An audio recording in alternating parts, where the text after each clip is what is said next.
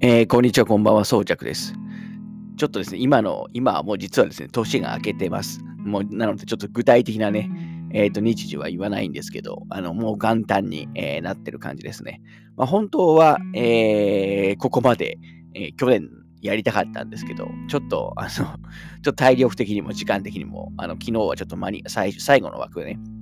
ちょっと間に合わなかったので、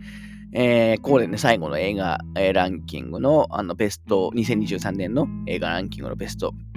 4を、あの、えー、とお話してと思います。で、ここまでは、えー、と2023年の回として、まあ、旧、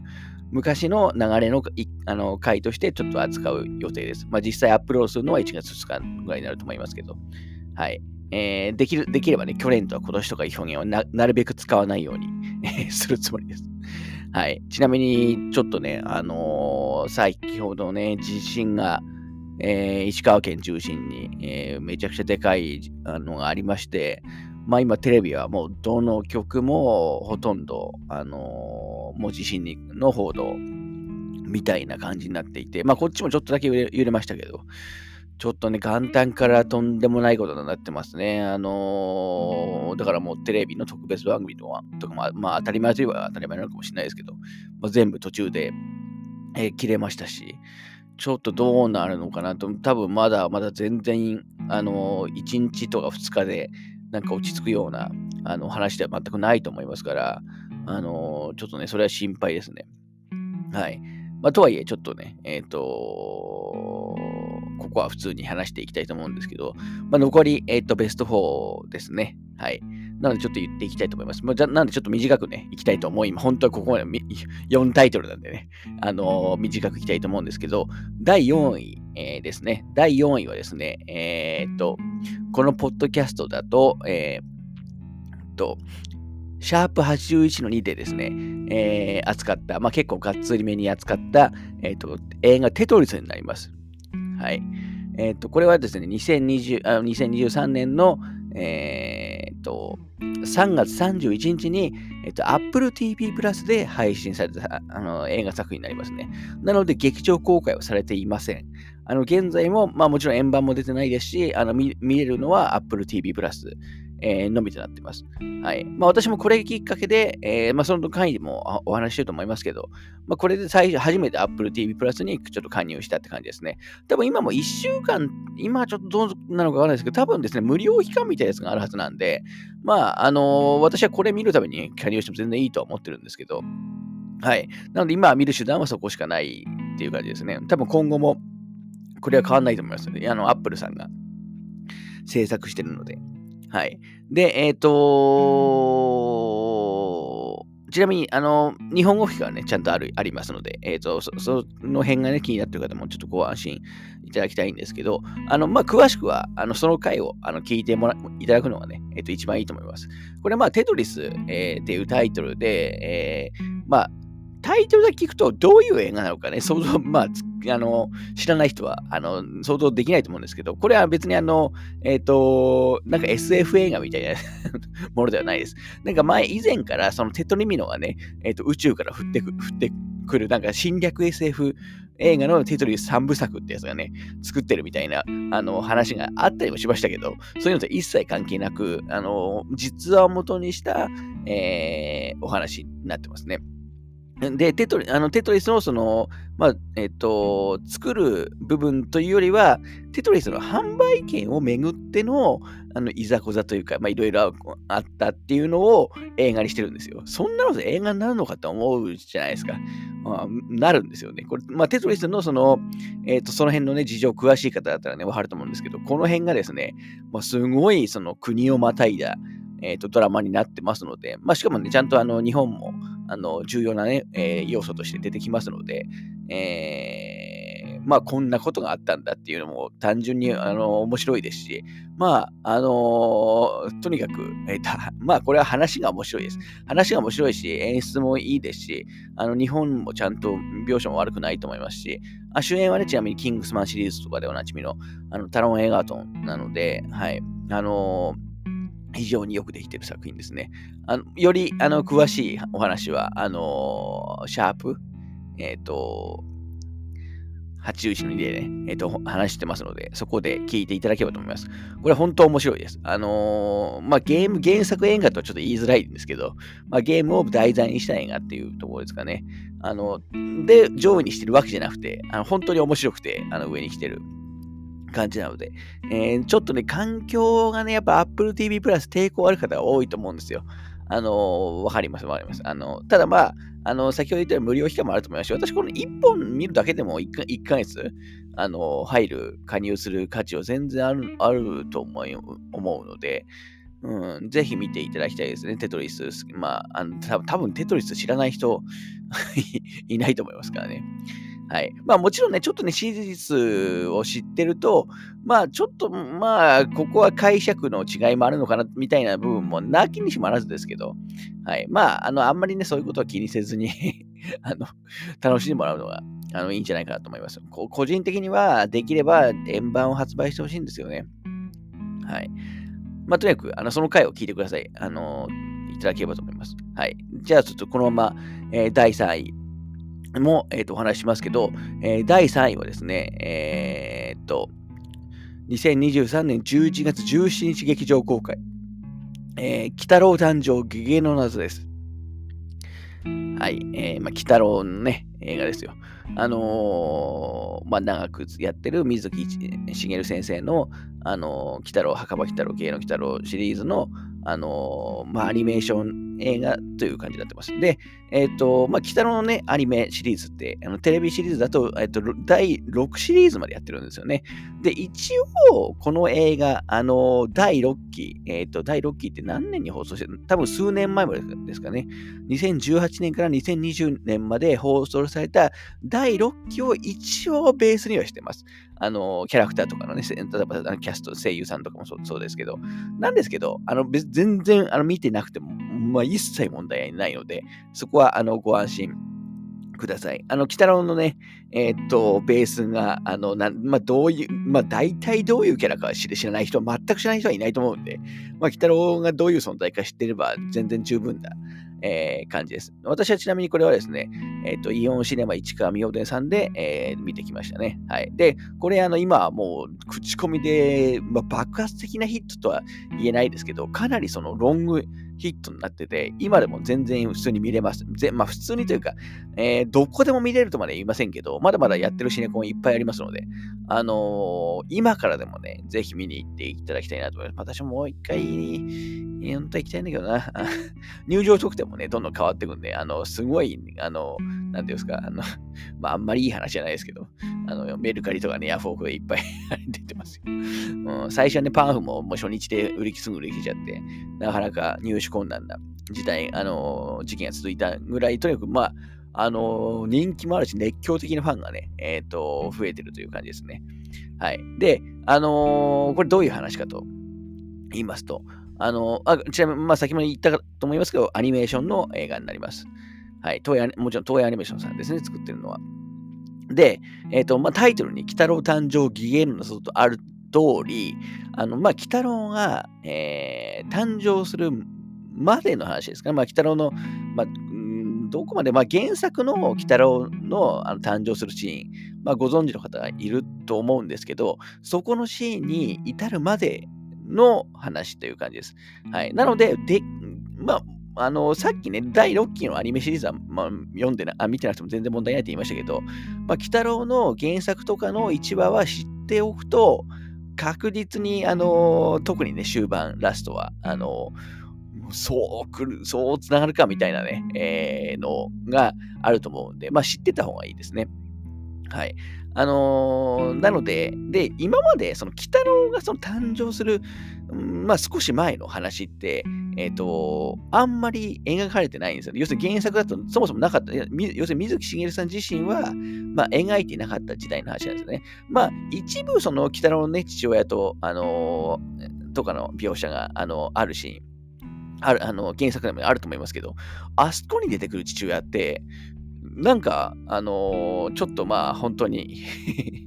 まあ見た目も結構特別種じゃないですか。で、この作品、えっ、ー、と、まずですね、主人公的なキャラクターが2人います。で、1人は鬼太郎の父親ですね。まあ、鬼太郎の父親なんで、まあ要するに簡単に言うと、後の目玉親父ですよ。まあ、私は田野中勇さんの声世代ですけど。が、えっ、ー、と、これちなみに北の父親は関俊彦さんがあの声やってますけど、はい、はい。あの、作中でね、名前はないんですよね。あの呼ばれないんですよね。なんですけど、それだとちょっといい、あの、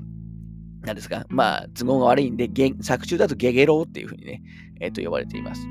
はい。ただ、この北の父親はもう普通、見た目はですね、まあ、普通の人間なんですよね。あの一応幽霊族って、まあ、鬼太郎もそうなんで、幽霊族って設定なんですけど、普通の人間で、あれ、原作の鬼太郎の土はこんな姿だったっけなとは思うんですけど、まあ、そういう部分もちゃんとあの、えっ、ー、と、内容を見てると、あのわかどうしてそうなったのかとかもね、わかるようになってます。はい。で、その北の父親のゲゲ、まあ、通称ゲゲロウと、もう一人水木ですね。水木というもう一人の主人公が出てきます。まあ、水木しげるから取ってるあの名前なんですけど、で、この水木は、えー、銀行に勤める、まあ、サラリーサラリーマンですね。はい。で、このサラリーマンとの水木と、この北郎の父親父親が、まあ、あの、いろいろあって、あの、まあ、あの、ちょっとね、いろいろんなことを乗り越えていくみたいな、えー、と話だと思ってください。最初はね、別に仲いいわけじゃないんですけど、まあ、バディものですよ、あの、はっきり言って。はい。で、主な話はどんな感じなのかというと、この水木がですね、えっ、ー、と、まあ、あること、まあ、これはあんまりちょっと具体的には言いませんけど、まあ、あることをきっかけに、えっ、ー、と、村、あえっ、ー、と、名倉村というね、えっ、と、村に、えっ、と、行くことになるんですね。あのー、まあ仕事、仕事ですよ。出張みたいな感じです。で、この名倉村は、まあまあ、ななんていうんですかね、もう、まあ、よく皆さん、北の誕生の話をするときに、えーと、言ってる方が多いですけど、まあ、犬神家の一族とかに出てきそうな、あのー、まあ、横溝政治的なね、あの世界観の村なんですよ。はい。で、その村で、えっ、ー、と、まあ、殺人事件とかがね、えっ、ー、と、起こってますと。うん、で、なで、まあ、あのー、まあ、その中で、この二人、ゲゲロウと水木が、まあ、どうやって、まあ、立ち回りというか、あの原因を突き止めたり、あの最終的にね、どう解決していくかみたいなところではあるんですけど、まあ、この二人もね、別に真面目な二人、あの登場人物じゃないので、はい。で、あのー、まあ、この映画とにかくですね、まずストーリー的にはいろんな要素があって、えー、先ほど書いてるように、まあ、村、村ホラーみたいなね、えー、ところもありますし、あの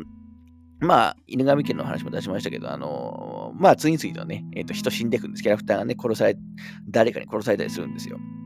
で、その犯人が誰なのかみたいな、まあ、ミステリー的な要素もありますし、あのー、もちろん妖怪とかもね、鬼太郎なんで、えー、出てきて、あのー、この鬼太郎の父親のね、アクションシーンとかもあるんで、まあ、あの昔のね、鬼太郎のちょっとちょっとちゃんとしたそのアクション描写みたいなやつもあとありますし、あのもうとにかくいろんな要素がですね、えっ、と、いっぱい詰まってます。で、あの、本来だったら、あの、一本の映画で、え、はこのぐらい、このぐらいだろうっていう話を、だいぶ超えてきて、えー、なんですか、まあ、なんか数本のね、えっ、ー、と、映画を見た時のようなね、満足感は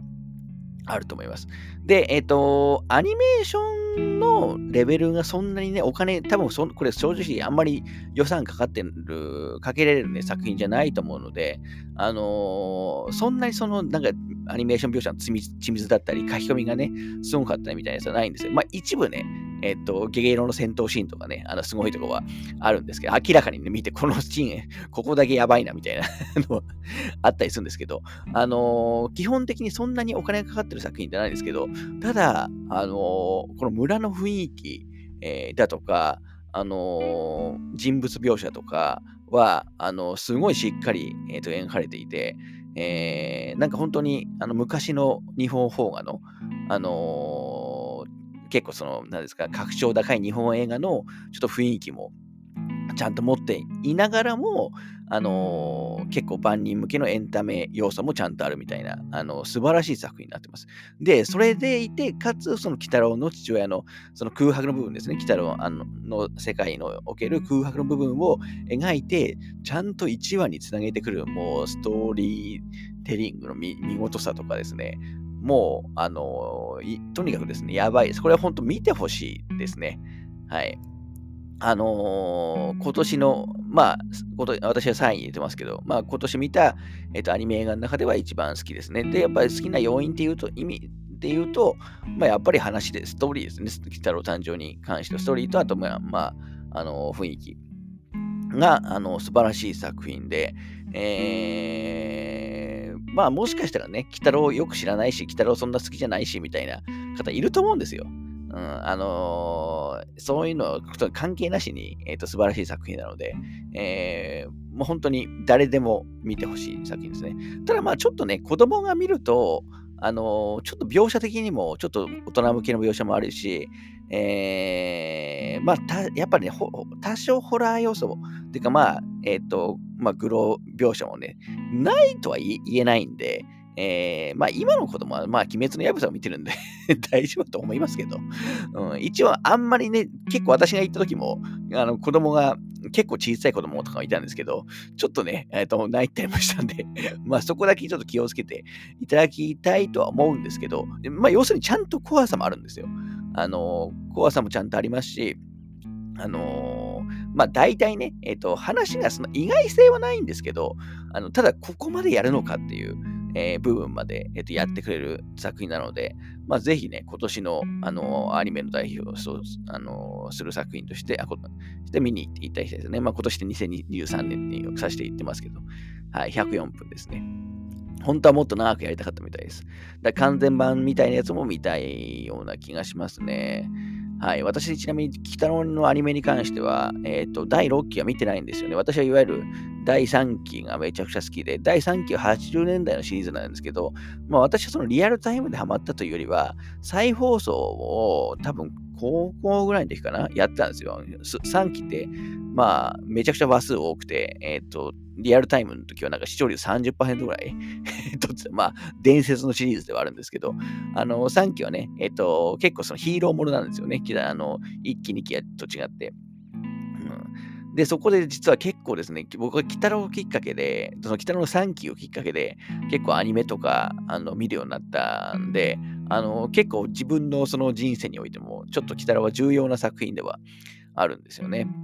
はい。まあ、今回ロッキーベースなんで、あの それとは違うんですけど、はい。だとにかく、とにかく本当にちゃんと怖いですし、えっ、ー、と、おすすめのあの作品になってますので、あの、あんまり北野に興味ない人こそ見てほしいってかなって感じですね。まあ、やっぱり、その、リピーターとかは、まあ、今回ね、やっぱ主役の2人がとっても人気あるので、やっぱ女性の方がめちゃくちゃ多い、えー、印象ですかね。はい。ということで、えっ、ー、と、第3位は、えー、北野誕生系の味でした。これはまあもちろん今、劇場公開中なので、えっ、ー、と、まだ配信もないですし、円盤もまだ発売予定も決まってないと思います。私は出たら必ず買います。はい。ということで、えっ、と、第3位は北野誕生期限の夏でした。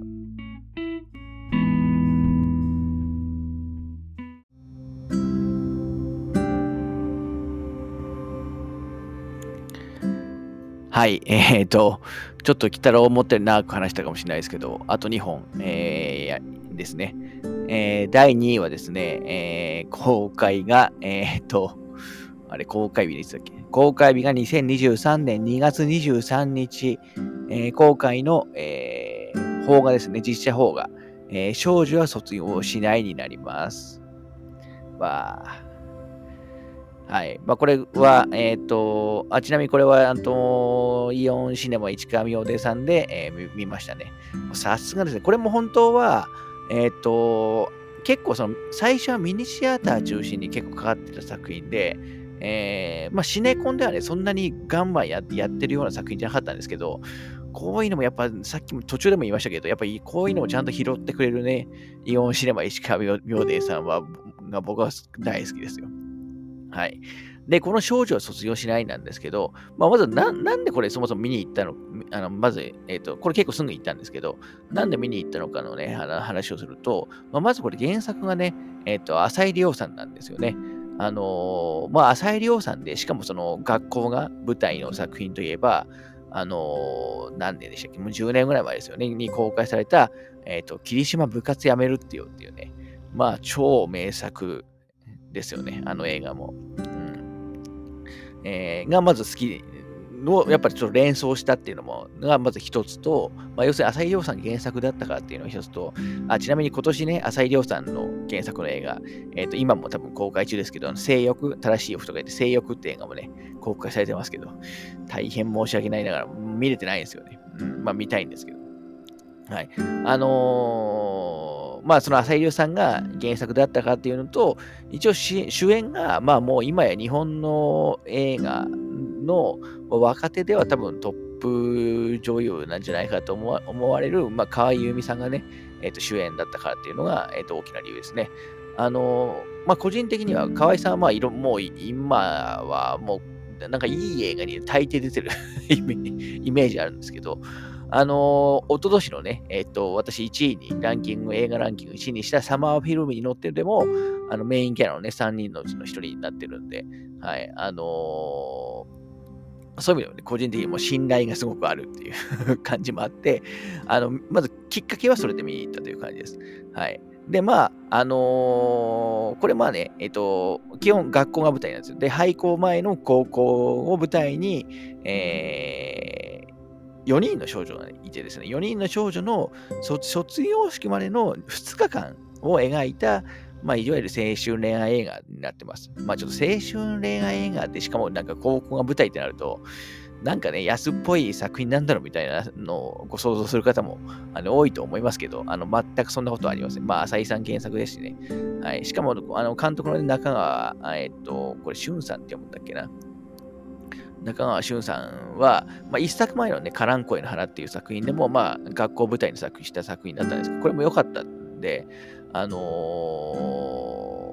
ー、なんですかね、多分全然大人が、大人が見ても、まあ、まあ、鑑賞に耐えられる、鑑賞に耐えられるというか、まあ、むしろ大人向けの作品になっていると、えー、と思います。はい。で、えっ、ー、と、まあ、4人のね、えー、と少女の、まあ、いわゆる恋愛みたいなやつが、えー、描くんです。まあ、どちらかというと、あの、これからもう終わろうとしてる恋愛ですかね、えー、を描いてるんですけど、あの、これですね、4人だから4組の、あのまあ、男女出てくるんですよね。だから、なんですけど、基本それぞれの話が、あの、なんか、絡む感じじゃないんですよ。あのだから4つ話が、あの、展開していくって感じです。あの、あの4つの話が、あの、並行して、まあ、展開するようなあのものを想像していただければなと思います。で、その4つは、お互いには絡み合うことは基本的にはないです。まあ、ちょっと、例えばあの別のあの組の話をしているときに、えー、と他のえ登場人物の名前が出たりするようなシーンはあるんですけど、話的にあの絡みは基本ないので、なので、あの本当に4つの短編が1つの映画に入っていると,、えー、と思っていただくとと、まあ、分かりやすいかなと思います。はい。多分原作もそうみたいですけどね。はい。で、えっ、ー、とちなみに主あの主演のね、4人、だから4人実質実質主演がいるので、一応、あの、メインの主演は河合優美さんっていう、あの、一応位置づけになってるんですけど、実際はですね、4人、あの、いまして、その河合さん以外には、えっ、ー、と、小野里奈さんですね。小野里奈さんは、あの、アルプス、私もこれもね、えっ、と、3年ぐらい前の映画でしたっけ？えっ、と、アルプススタンドのね、橋の方で主演をされていて、えー、今年ね、ランキングにたの、金平町シネマブルース、あの、まあ、ランク外のでお話しした作品ですけど、にも、とかにも出演されていて、まあ、やっぱりいい役者はいい作品に 呼ばれるんだろうなとは思いますけど、小野里奈さんが、えー、2人目で、で、3人目がですね、小宮、あのー、小宮まりなさんという方で、あの、ヤクザと家族にね、出られ、の出られた方で、で、これ2作目なんですよね。で、多分、この、えーと、作品、えー、が捉えた時に多分リアル女子高生だった唯一の、ね、方だと思います。一人で若いんですよ。あのー、他の3人より、えー、多分5歳ぐらい若くて、若いんだけど、なんか見た目は一番大人びて見えるっていうね 感じでありますけど、まあ、小宮さんもね、あのすごいなんか独特な魅力あるんですよね。うん、これはもう見ていただくとわかると思いますもう雰囲気が、あの、他にはあんまりない感じで。すごく好きですね。で、もう一人、最後の4人目が、えー、中井友望さんということで、まあ、中井友望さんはこの作中だと結構その、まあ本当おとなしい自分から何かを言い出せないみたいなあのキャラクターなんですけど、実はこの中井友望さんは、まあ今年ねトップ10に入れているあのベイビー・ワール・キューレ、ズー・ベイビーにもですね、実は出演されていて、もうこのキャラクター、この少女は卒業しない出てくるキャラクターとは、もう正反対の、あのキャラ、まあ、あの、陽キャラというか、キャラクターとして出てくるんですよ。だから同じ人がやってるのはとっても思えないぐらいのね、感じでびっくりするんですけど、あの、なんである意味ね、今年トップ10に入れた作品で2作あの 出演されてる方にはなるんですけど、まあなので、すごい若手だけど、あの、すごいもう信頼と、あの、実績のある、まあ4人っていう感じでしたね。まあ対する男性陣も、えっ、ー、と、藤原季節さん中心に、あのすごく良かったんですけど、あのまあ、そんな4組の、あの男女の話になってます。で、結構その、それぞれの、あのジャンルも違うんですよね、内容の。その、まあ、一応恋愛の話ではあるんですけど、あのとは言っても、ななんですか、その、いわゆるキャピキャピしたりするような話では全くなくて、あのなんですかね、まあ、この辺はもう見ていただくのが一番いいんですけど、はい。で、まあ、この、で、まあそういった上で、まあ各、まず各キャストのね、演技がまず素晴らしいっていうのもありますし、この浅井亮さん、やっぱり原作の、あのー、まあ話のね、良さもありますし、あの、とにかくこの映画の、なんかもう本当リアリティがすごいんですよね。あの、なんていうんですか、もう本当に、えっと、リアリティがあるんですけど、なんかその一方ちょっとね、えっと、やっぱ、まあ、ファなんかちょちょっとファンタジーな感じもするし、えー、途中ね、やっぱちょっと、あの、熱くなる、熱が入るようなシーンとかも、ね、ちゃんとあったりして、えー、結構ね、全体的に見ると、すごく静かな作品です。あの、静かな作品ですけど、あの、もう今年2月にこれ見たときは、あ、今年の青春映画、自分の当たり枠が来たなっていう、まあ、あの大体ね、毎年1本そういうのは自分にとってあるんですけど、今年はこれだなと。えー、と思ったのが、結局ね、えー、と最後までやっぱあの印象は変わらなかったというところで、あの、挙げさせてもらいました。あの、このね、監督の中川俊さん、えー、ちょっとまだ次回作とかとも発表されてないですけど、今後もあの作品は、えっ、ー、と、必ず追っていきたいと思います。はい。えー、まあ、とにかく素晴らしい作品ですね。はい。このジャンルがね、え、ー、と、そういうジャンルがあんまり普段見ない方、えー、にも見ていただきたいと思います。まあ、私のね、好きな映画の傾向とかが似てる方だったら、まあ、間違いなく楽しめるかなと思いますね。はい。えー、ちなみにこの作品は今見るのであれば、えー、とまずブルーレイがね、えー、発売されています。で、あと配信に関しては、えー、と Unext さん独占で、えー、と今は多分レンタル配信ですね。多分400円ぐらいで、えー、レンタル配信されているはずです。まあそのうち、まあ多分独占とかも解除されて他でも見れるなようになったり、あとね、見放題対象にも入る可能性はあのあるかなと思います。はい。あちなみにですね、えっと、円盤にも入ってますけど、UNEX さんさんには、えー、少女を卒業しないエピソード0っていうね、まあ、メイキングとインタビューみたいなあののを収録した、まあ、なんか特別番組みたいなやつもあの見れるようになってますので、あの今 UNEX さんの見る方は、あのそちらもね、合わせて見ていただくと、あのよりあのこの作品好きになるんじゃないかなと思いますね。はい。あのー、まあ、これは本当に、えっ、ー、と、時々見たくなるね、えー、作品だと思います。はい。ということで、第2位は、えー、少女に卒業しないでした。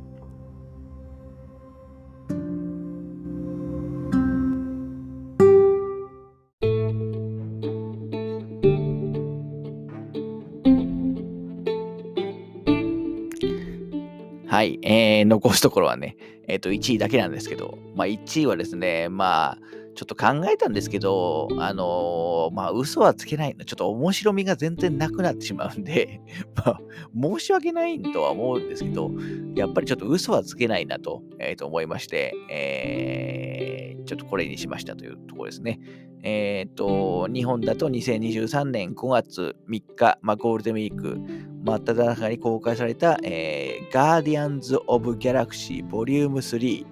えー、ですね。えー、まあ、ガーディアンズ・オブ・ギャラクシーシリーズの3作目、えー、になります。まあ、MCU の作品の中の一巻、えー、一作というところですね。はい。ちなみにこれ、あの、私映画の履歴見たんですけど、これもイオンシネマ市川妙典で見てましたね。まあ、の IMAX レーザーですけど、あのー、なんでトップ3全部妙で、妙で見てるっていうね 感じになっちゃいましたけど。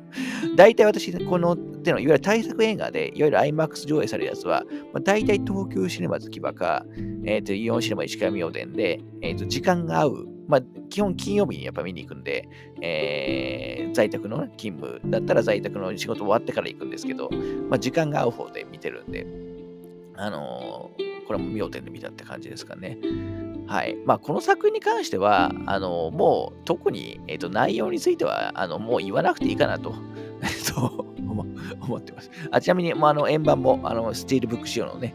えっ、ー、と、4K ディスク買ってまして、多分売り切れたと思いますけど、はい。これ今年ね、えっ、ー、と、あ、もうすみません、今年、ちょっと今年って言っちゃったな。2024年1本目に家で、家で見る映画、これにしようと思ってるんで、ちょっと今日、この後にでもね 見ようかなと、えっ、ー、と、思ってるんですけど、まあ、ガーディアンズ・オブ・ギャラクシーシリーズの3作目になります。先ほども言いましたけど。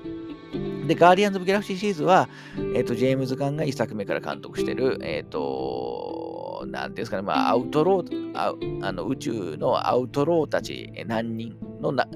仲間たちが、えー、まあいろいろね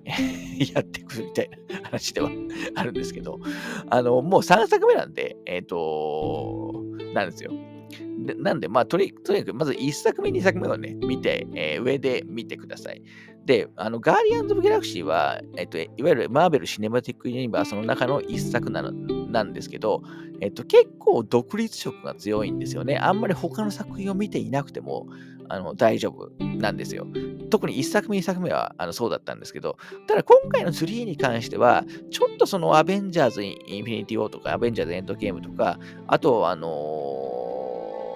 えっと、ディズニープラスで公開されているガーディアンズ・オブ・ギャラクシー・ホリデー・スペシャルっていうね、えっと、これ1時間ぐらいだったかなの作品あるんですけど、まあ、特にこのホリデー・スペシャルは、あの、できれば3の前に見ておいて、おいていただきたいなと思います。ちょっとあの、その要素とかもね、入ってきちゃうんで。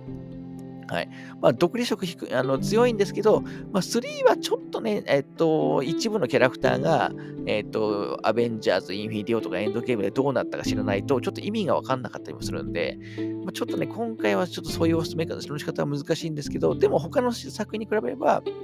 あの見やすいかなとは思います。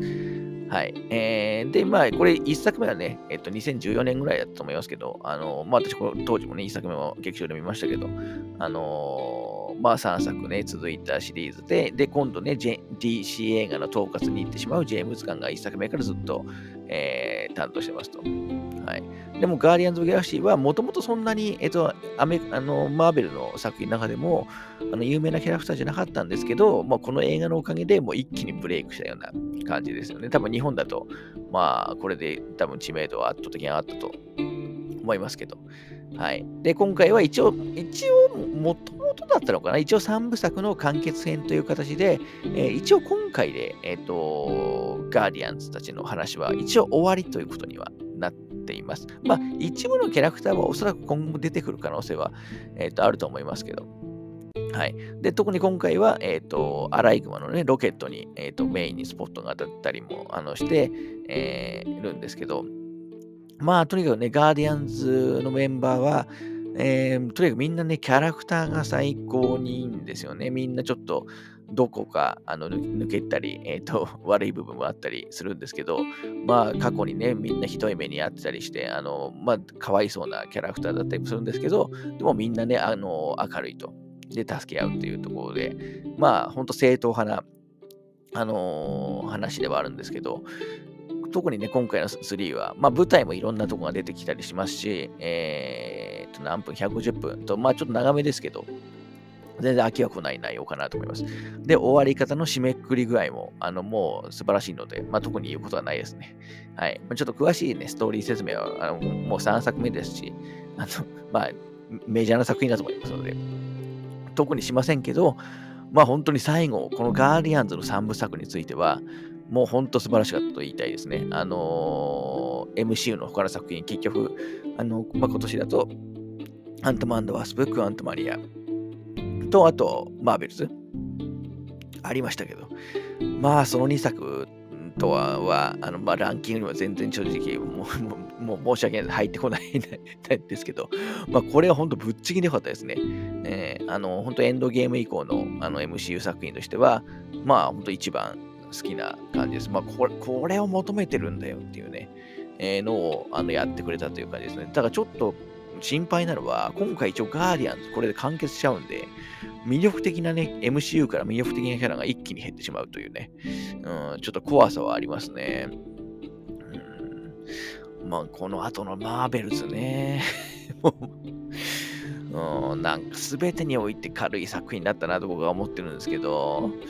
ちょっとね、心配ですね。ほん今、ちょっとアメコミ映画がね、いろいろ言われてますけど、あのー、一応ね、えっと、MCU 来年は、え、デッドプール3のみが公開する予定なんですよね。しかもデッドプールって、もともと MCU じゃなかったですまあ、その、買収とかのね、関関係で、えっと、デッドプールがね、今度 MCU に取り込まれるんですけど、あのー、3しかないですし、またそその翌年がね、結構多いんですよね。あと、今予定されてるのが、えっ、ー、と、ブレイドと、あと、ファンタスティック4と、あと、あの、キャプテンアメリカの新しい、あの、えっ、ー、と、あれですね、新2代目のね、キャプテンアメリカの話と、あと、アーマーウォーズか、えー、と、とか、あと、なんだ、その辺が映画としては予定されて、あと、サンダーボルトっていうね、えっ、ー、と、過去の悪役とかが集結するような映画と、あと、アベンジャーズが2本ね、え、ー、と、予定されてますけど、ね、あの、カーン役のね、方もちょっとね、いろいろ 問題になって、クビになっちゃいましたし、ちょっとね、ジョラジョラさん、前、メジャーズもね、そのクビになっちゃいましたし、ちょっと先行きがめちゃくちゃ不安だなと思います。まあそんな中、ある意味、でも逆に考えれば、そんな状況の中、ガーディアンズ・オブ・ギャラクシーは、ちゃんときれいに完結したわけですから、良かったのかもしれないですね。はい。えー、そんな感じですかね。はい。あのまあ、MCU じゃないけどね、スパイダーバースは良かったですよ。あの、ランキング入れてますけど。というところで、ちょっとあんまりね、中身はない話ですけど、まあ今日もう一回また見たいなとは思ってます。あの、ガーディアンズ・オブ・ギャラクシーに関しては。はい。ちょっと MCU 心配ですね。はい。じゃあ、ちょっとこのまま、えっと、今、時間的には大丈夫なので、えー、ちょっと総括しましょうか。えっと、ランキングをもう一回振り返ると、時点で挙げた2本がフェイブルマンズと、えーまあ、スピルバーの時点時点的な映画のフェイ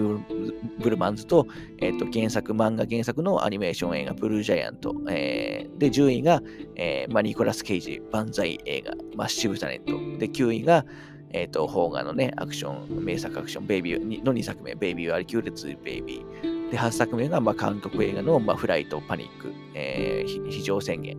えー、7位が、えーまあ、ゴジラマイナス1ですね。あの新山崎隆の新ゴジラ。えー、で、6位が、えー、ビン・ベンダース監督の、あのまあ、トイレ清掃員の、ね、日常をひたすら描いて、パーフェクト・デイズ。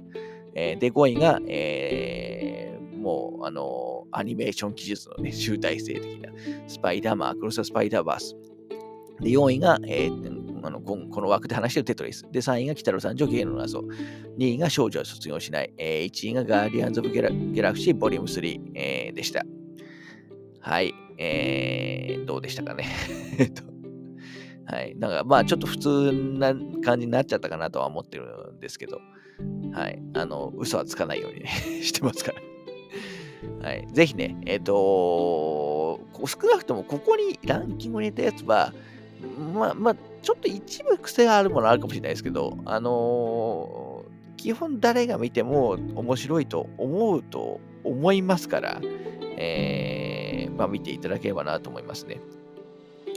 あとそうですね、他に挙げてない、全く話に出てない中で、他に良かったやつは何かどうかな。あの、入れ入れなかったですけど、ジョン・ウィックね、コンセクエンスは良かったですよ、4作目。えー、まあ、入れなかったのは、僕は3作目のパラベラムの方がすごい好きだったっていうのはやっぱありますかね。あれと比べてしまうっていうのもありますし、えー、まあ、ちょっと長すぎるんですっていうのはあるかもしれないですね。はい。まあ、日本描写もね、ちょっと賛否ありそうですけど、コンセクエンスに関しては。はい。あと、まあ、あのグランツーリスモですね、映画の、あのこのポッドキャストでも話しましたけど、まあ、グランツーリスモはちょっとあのその回で話した通り、まあ、ちょっと実はベースも気になるところはあったんですけど、まあ、でも総合的にはね、すごく人気も評判もある名作だと思います。はい。あとね、ネットフリックス映画ですけど、あのクリス・ヘムズワーその主演のね、えっ、とガ、ガジンクアクション、タイラー・レイクの2作目も、えっ、と、良かったですし、えっ、と、あと、リバー流れないでよとかもね、本画だと良かったですし、あと、飛行機パニックもらと、まあ、非常宣言ありましたけど、えーと、ロストフライトも良かったですね。これはあのジェラルド・バトラー主演で、えーまあ、飛行機が墜落して、墜落したところがちょっとやばい島だったみたいなね、話ですけど、これ良かったですね。あと、あの、アニメーション映画だと、ライオン少年。えー、とこれも CG アニメ、えー、ですけど、これも良かったりしましたし、あとは同じくアニメだと、えー、北極百貨店のコンシェルジュさんとかも良かったですね。あと年末に見たやつだと、トークトゥーミー、えー、これホラー映画ですね。まあ、こっくりさんみたいなやつですね。 A24が制作してる。これも良かったですし、あとコカイン吸っちゃったクマが大暴れするコカインベアも 良かったですし、えー、あとね、まあ映画としてどうというよりは、その、なんですか、まあキャラクターファン、あの作品ファンとして良かったのはバイオハザードデサイランとかね、えー、良かったし、まあ、これも円盤買ってますけど、はい。えー、まあいろいろありますね。逆、うん、ちょっとあんまり良くないか、そのやつを言わない方がいいか うん、あと、ホールとかも良かったですね。あの、上、鉄塔から降りない降りなくなっちゃう、えー、やつですね。ホールも良かったし、えー、あと、怪物もね、良かったですよ。これも、あの、当然、ちょっとランキングに入るような方向性の作品じゃないないだけで良かったですね。はい。えー、あと舞台挨拶に行ったね、朝が来ると虚しくなるもよかったですね。これは、あの、サインもらえたんで ってのもありますけど。はい。えー、あとなんか雰囲気だけで言うとドラ、ドラキュラ・デメテル号最後の公開とかもあってですね、これは船、えー、海上でドラキュラと戦うような、まあ、ドラキュラってもいわゆる絵に描いたようなドラキュラじゃなくて、えっ、ー、と、なんかもう、ロード・オブ・ザ・リングでコラムみたいな感じの雰囲気ですけど、もよかったですし、あと、邦画のワンシチュエーション作品として、マンホールとかも良かったですね。マンホールに落ちた、あの落ちて出出なくなった人が、まあ、どうやって脱出するのかみたいな。はい。これも意外性もあって良かったですし。はい。えー、と、そんなところかな。はい。こんなはずじゃなかった。思ったのと違ってたランキングベスト5もややろうかな。やんなくていい。まあ、それはやめときます。はい。ということで、あのー、2023年の、あのー、映画ベスト回でした。